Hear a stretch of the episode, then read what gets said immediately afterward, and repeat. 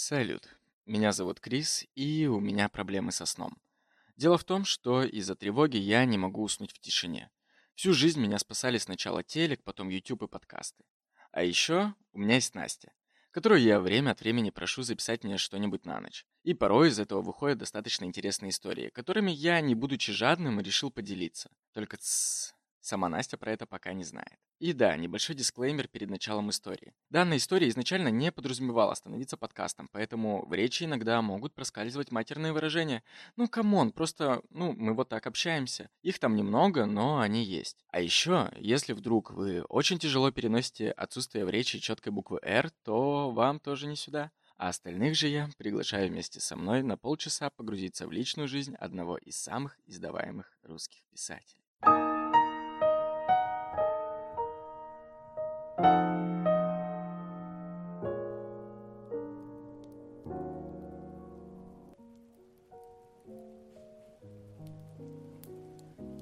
Впервые с Достоевским я познакомилась, наверное, в 10 классе. Мы читали «Преступление и наказание», и я была в восторге.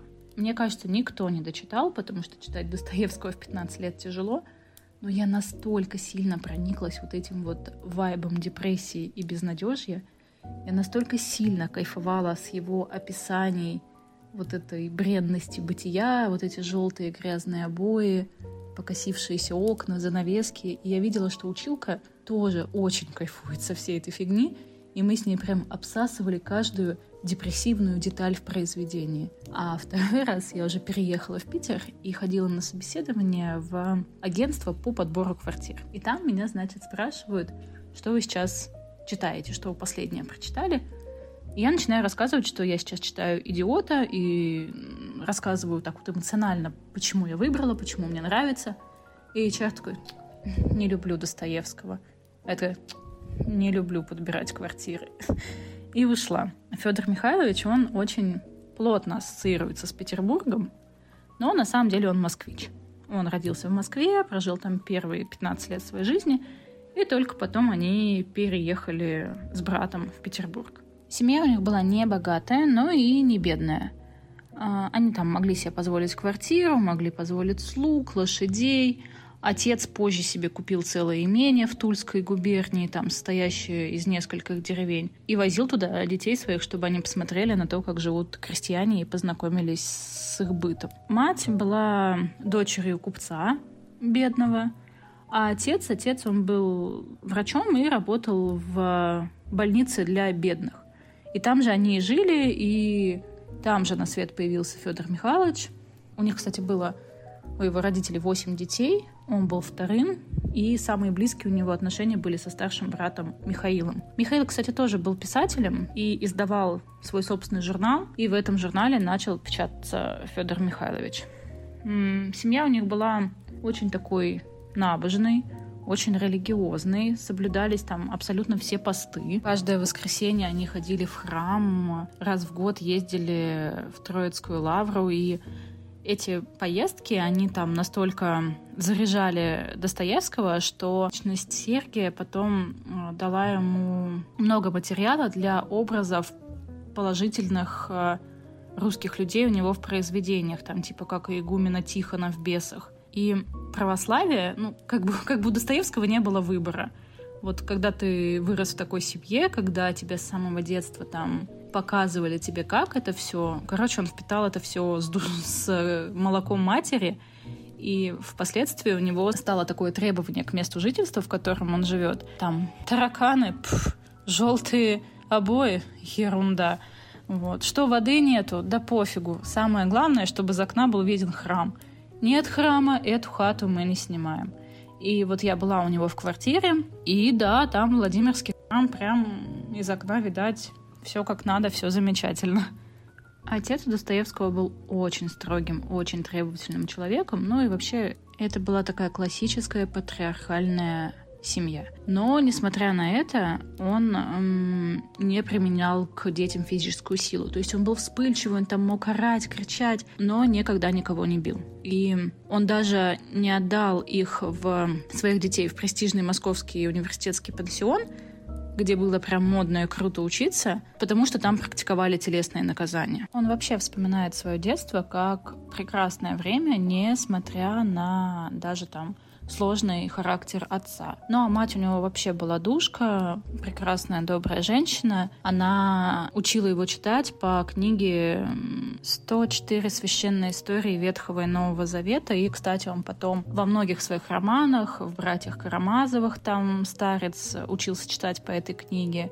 И в произведении «Подросток» а, у него, кстати, была няня, и она ему тоже там с детства читала книги, учила с ним языки, и Достоевский даже там сравнивал ее с няней Пушкина. А они вместе с братом, с Михаилом, вот старшим, с 1834 по 1837 год учились в престижном там московском пансионате. И учителя Учителя вспоминали тогда Достоевского как достаточно такого нетипичного ребенка, как задумчивого такого мальчика, типа там все в игрушки играют, а он вот попиздеть со старшими больше любит и что-то там такое свое повтыкать. В 1837 году Достоевскому, получается, 15 лет, у него умирает мать. Умирает по достаточно такой типичной причине в то время от туберкулеза. И вот этот период принято считать окончанием детства Достоевского.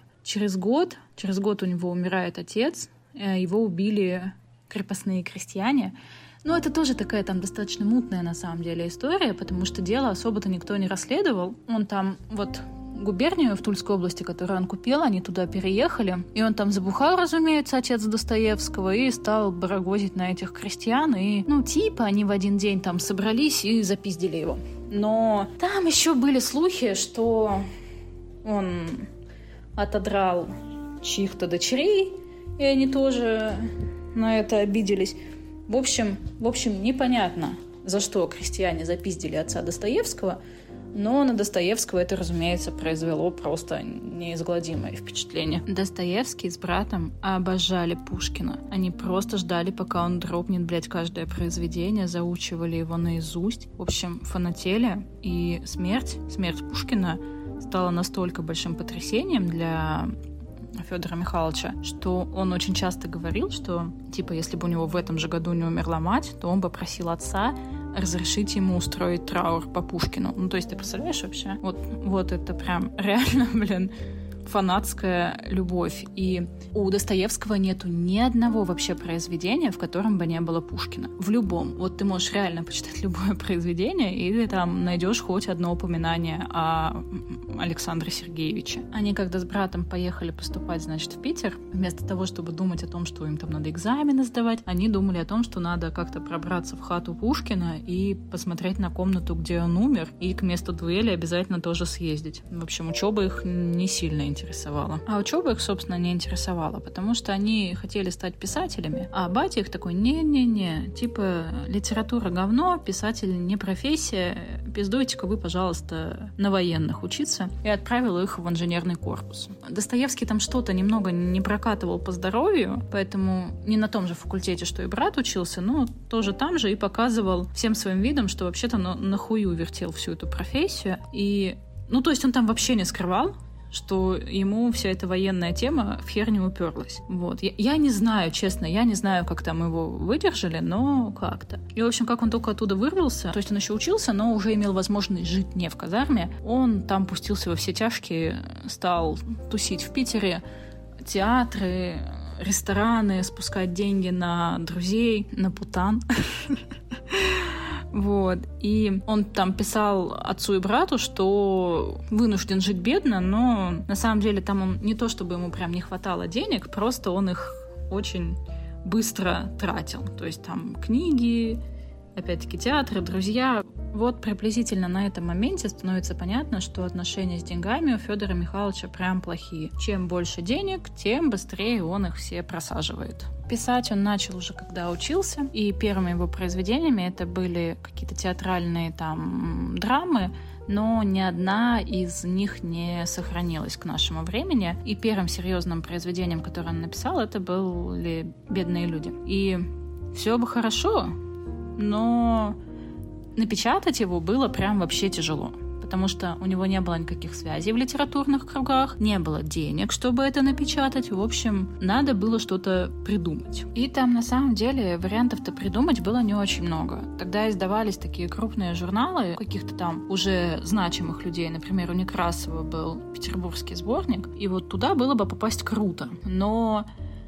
вот это, это реально, типа, там было поставлено на кон все. И Достоевский тогда говорил, что если бедные люди, типа, не выстрелят, то он покончит с собой, потому что что еще остается делать? Типа, хули жить, блядь, если все, во что он вложил столько сил, провалится. И вот там через каких-то друзей он кое-как передал эту рукопись Некрасову. Тот прочитал и в конце прям расплакался и сказал, что это вот очень похоже на Гоголя. Он ее тогда отнес Белинскому. Белинский а, отнесся ко всей этой теме очень скептически, но прочитал и тоже остался в восторге. В общем, напечатали они Достоевского, и тут у него пришла первая слава, о нем заговорил весь Петербург, к нему прям возрос интерес. Вот, и он тогда думал, что это вот прям пик. Но, естественно, пиком тогда это не было. Я тебе не буду рассказывать про роман «Бедные люди» и вообще про другие его произведения, потому что, потому что это отдельная тема. Давай лучше поговорим о том, как у него там складывались отношения с э,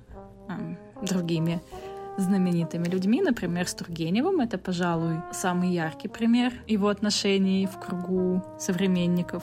А, Достоевский с Тургеневым познакомились на тусовке у Белинского. И Тургенев так проникся к Достоевскому, так к нему привязался и с такой дружбой и теплотой к нему относился, что ходили слухи, что Тургенев-то в Достоевского прям конкретно так влюбился. Но и Достоевский тоже говорил, что типа, господи боже, что за мужик, красавчик, образованный, умный, богатый, характер потрясающий. В общем, у них там вот такие вот муточки были. И стихи Тургенева, стихи Тургенева, они даже стали эпиграфом к повести «Белые ночи». Но как это обычно бывает, когда два талантливых человека встречаются вместе, и кто-то чуть более талантливый, начинаются разногласия. И тоже Тургенев, он вообще, наверное, успел со всеми поссориться. Короче, говно он был человек, несмотря ни на что. Ну, короче, Белинский назвал Достоевского гением, и, естественно, многим это не понравилось. Ну, типа, приехал, блядь, какой-то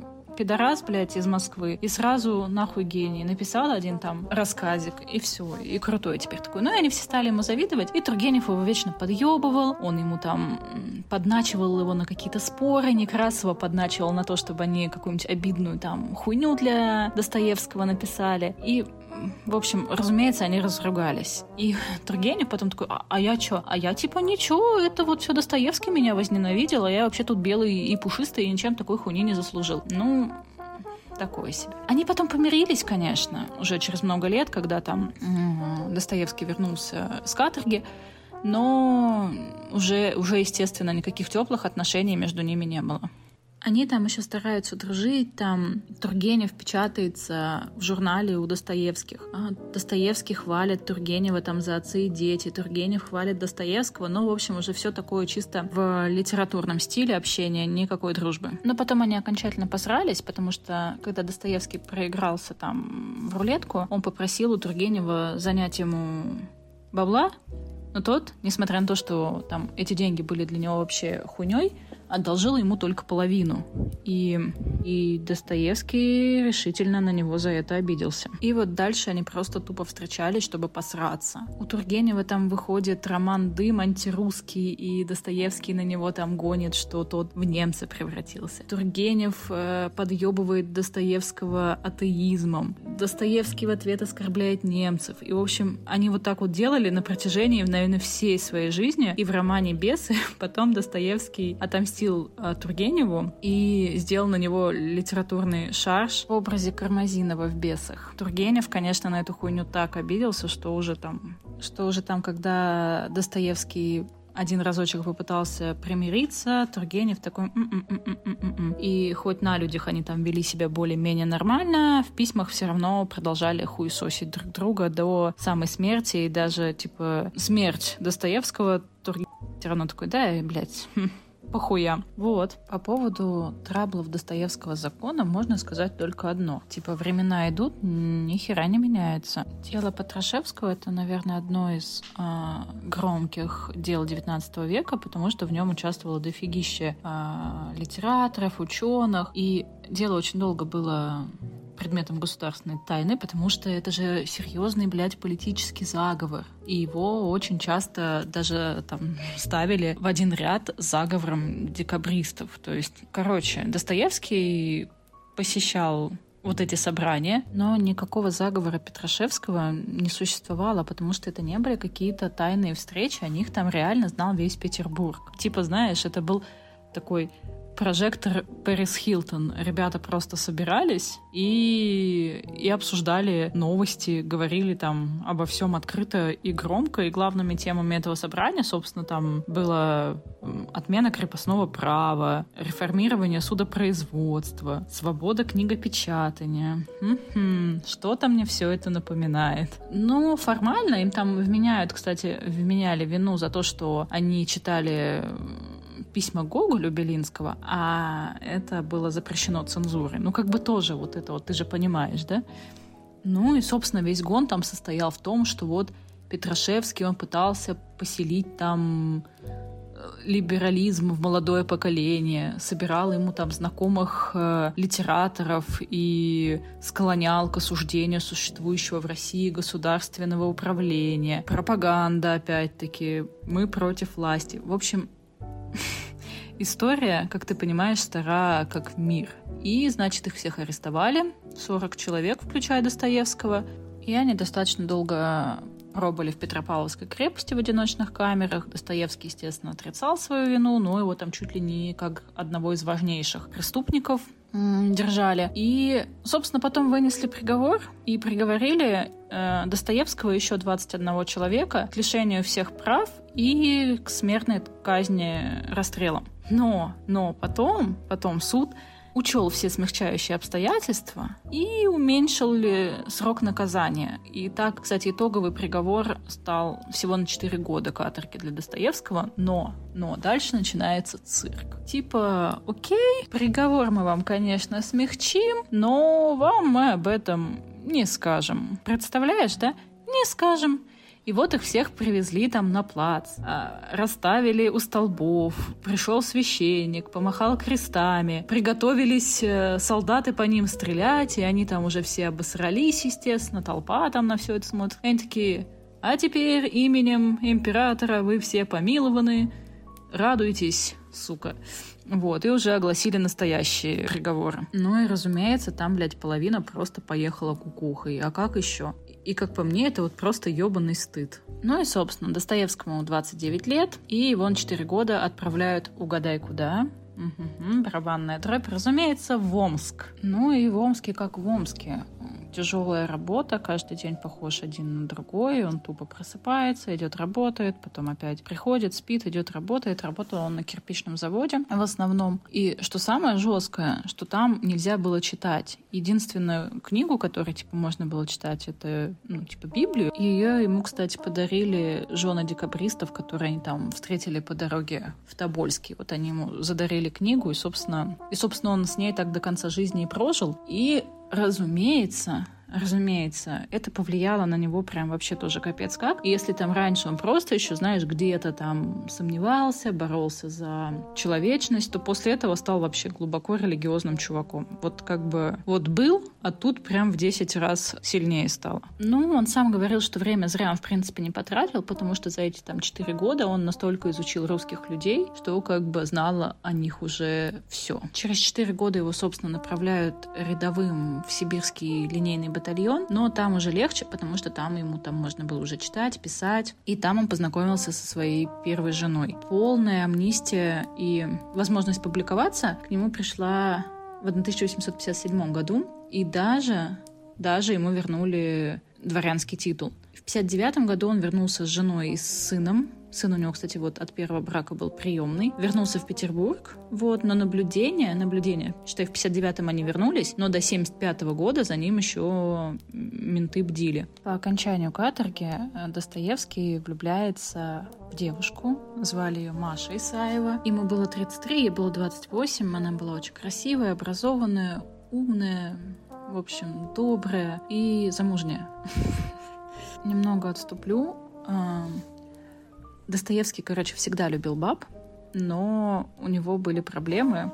Знаешь, как в теории Большого Взрыва Раджеш э, не мог разговаривать с женщинами. Вот у него была почти такая же фигня. Он э, падал в обмороке рядом с девушками. Ну и от того, что он еще был такой весь э, бледненький, больной, не очень он тоже нравился девушкам. И вот у него там была история, он влюбился в одну прекрасную даму, но дама на него не обратила никакого внимания и, а, собственно, выбрала вот Некрасова. И после этого Достоевский решил, что, типа, нехрен влюбляться, я лучше буду проституток трахать, потому что они, типа, мне не откажут. Ну и, наверное, именно вот этот вот комплекс того, что женщины ему отказывали, порождает в нем вот эту вот жестокость, что с проститутками он там особо не церемонился.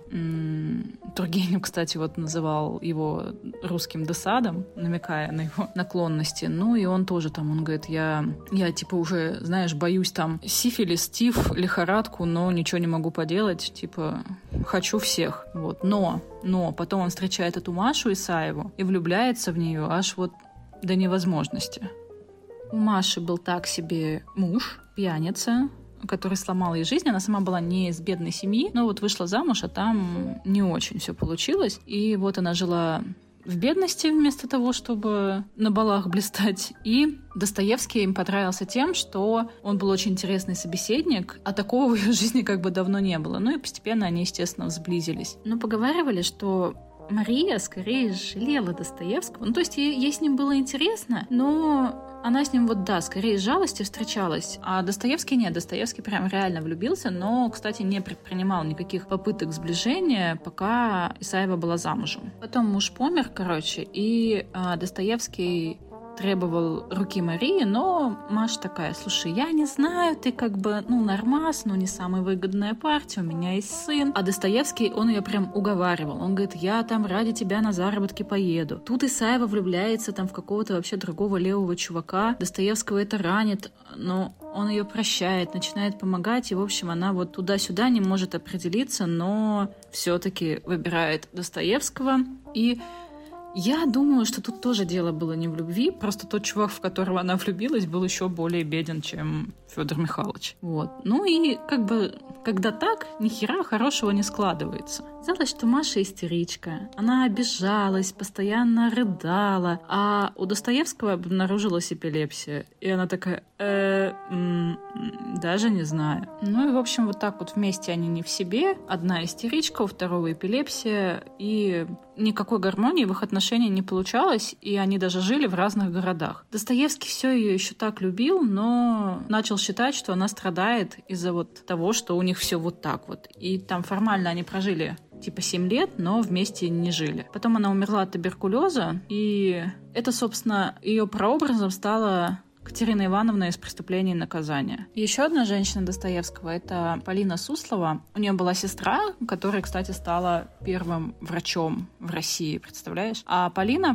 Полина, она феминистка, child-free, и в целом такая карьеристка. В общем, она пыталась писать и отправила свою повесть и написала Достоевскому письмо о том, что она его любит. И Достоевский поплыл. Там бешено развивался их роман. Повесть была говно, но он ее все равно напечатал, потому что ну, не мог ей отказать. Ну еще, представь себе, ему 40, он женат на истеричной тяжелобольной женщине, а тут к нему подкатывает 21-летняя красивая дама. Вот. И он офигевал с нее, потому что она была такая, знаешь, прям вот самоотверженная, эгоистичная и вот делала все типа с огромной страстью. Вот. И он ей тоже нравился, но она немножечко не так себе его представляла. Она думала, что он такой сильный, с духом, а оказалось, что как бы не очень. Оказалось, что Он просто бедный, застенчивый, больной человек. И она там на правах любовницы требовала от Достоевского, чтобы он развелся со своей женой и женился на ней, чтобы они вместе поехали в Париж. Ну, в общем, вот это вот все. Но, но нет. Он там сначала типа собирается с ней ехать в Париж, но потом Мария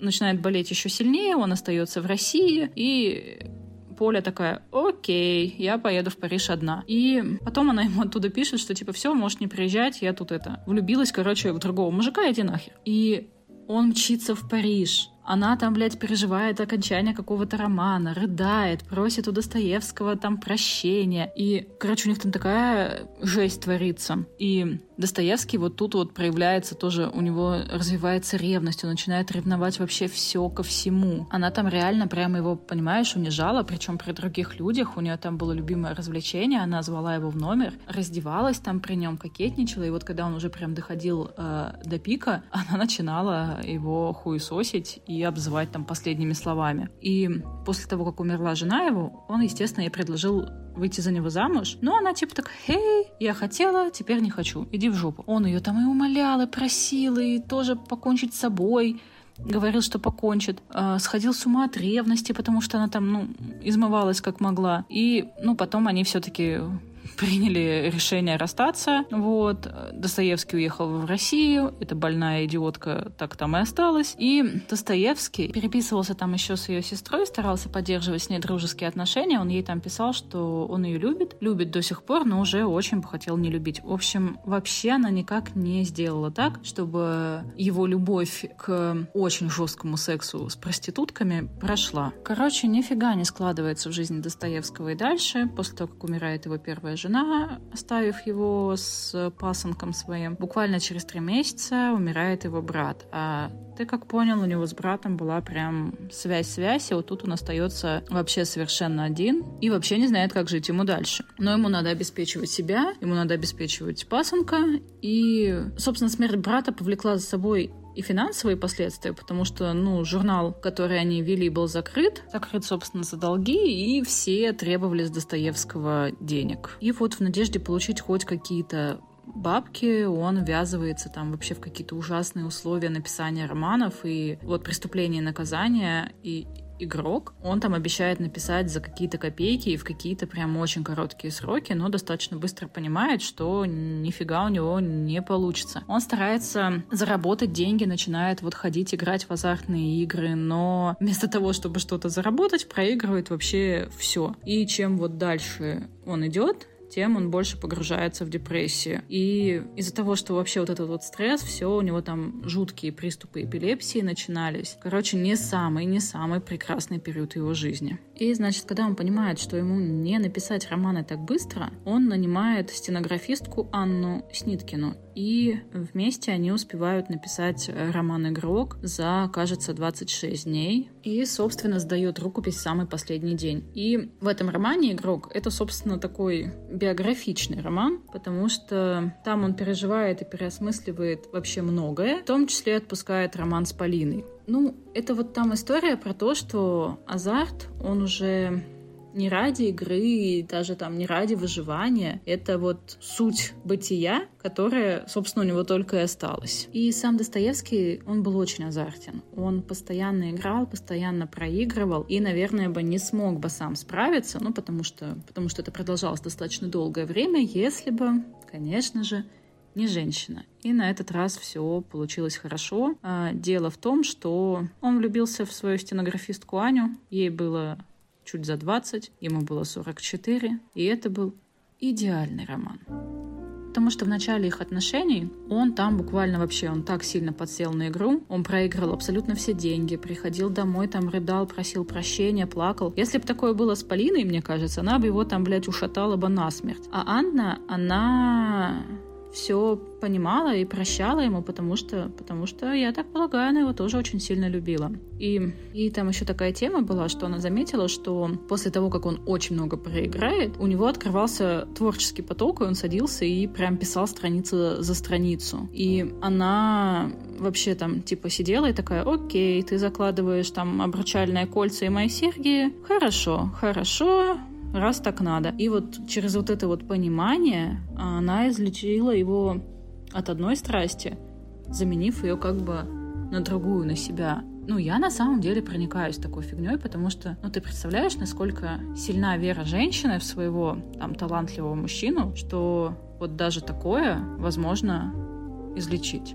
Очень забавно, как Достоевский делал Анне предложение. Он ей рассказал о том, что, типа, представь себе роман, а, где есть старый пожилой больной художник, многое переживший, и он встречает девушку Аню. Он старше ее на 20 лет, типа, поставь себя на ее место, и что бы ты ответила этому художнику? И что бы было бы, если бы я бы признался вам в любви и попросил бы быть моей женой? И она ему ответила, что она его очень любит и будет любить всю жизнь, и вышла бы за него замуж. И она сдержала это обещание, потому что она его прям обожала. Она считала его очень талантливым, обладающим там потрясающе высокими душевными качествами. И, и да, тут тоже была жалость, потому что он многое пережил, но это была вот не та жалость, которую там испытывала его первая жена, а что-то такое вот желание разделять, разделять его труды и облегчить ему жизнь. Вот, дать ему счастье, который, которого у него там типа никогда не было. Короче, она была его фанаткой и готова была прожить с ним всю свою жизнь.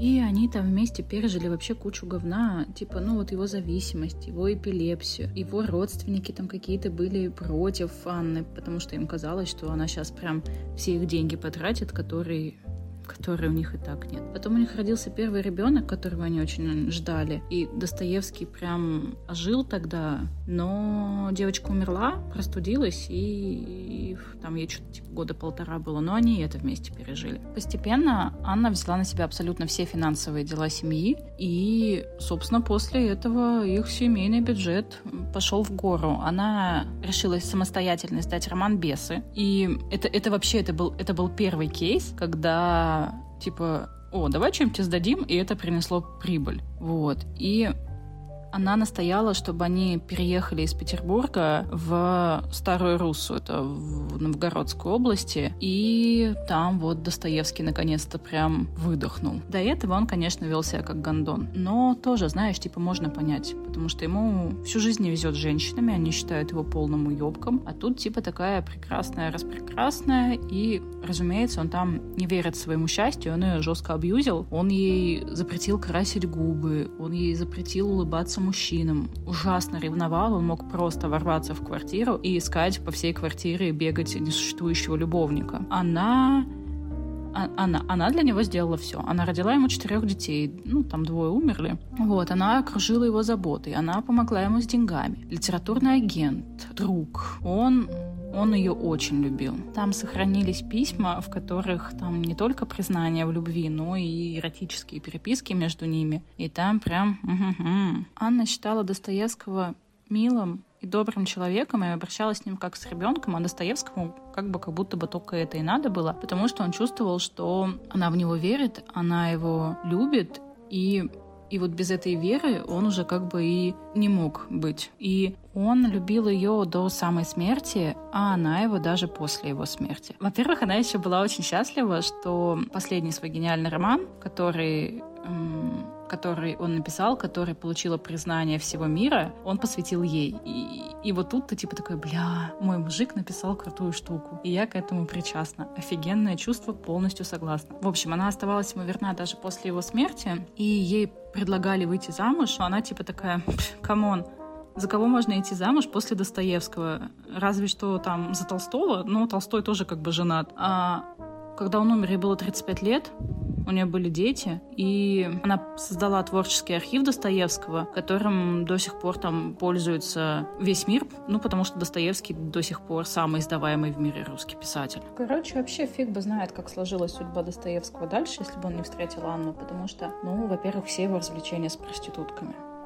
Он просто постоянно тупо хотел трахаться, причем извращенно. Вот. Там садомазохизм, он дрочил на ноги проституток, там у него от лодыжек. И знаешь, как тоже, как в галике от коленей э, сносила башню. И он издевался там над этими бедными девушками как мог, что даже проститутки, сука, ему отказывали, насколько это было возможно. И так как это в романах же тоже выплескивалось, а Анна была его фанаткой и читала все это, она собственно, включилась в его эту сексуальную игру. И ему настолько хватило Анны в тот момент, что как бы его и подотпустила, что ли. Он писал, что Анна дала а, ему себя почувствовать нормальным. То есть не грешником, не развратником. И и вот это, наверное, тоже как бы повлияло на то, что он смог справиться и с своей сексуальной зависимостью, и с своей азартной зависимостью. В общем, ты можешь быть вообще любым человеком, иметь любые пороки. У тебя может не складываться всю жизнь ни с кем, но когда-нибудь ты встречаешь ту свою женщину, благодаря которой ты становишься тем, кем ты становишься. Так и получилось с Федором Михайловичем Достоевским. В общем, опять постаралась женщина. Спасибо тебе, Настюш, за эту цепляющую душу историю. Ну что ж, вот и подошел к концу выпуск про Федора Михайловича. И у меня к тебе огромная просьба личного характера.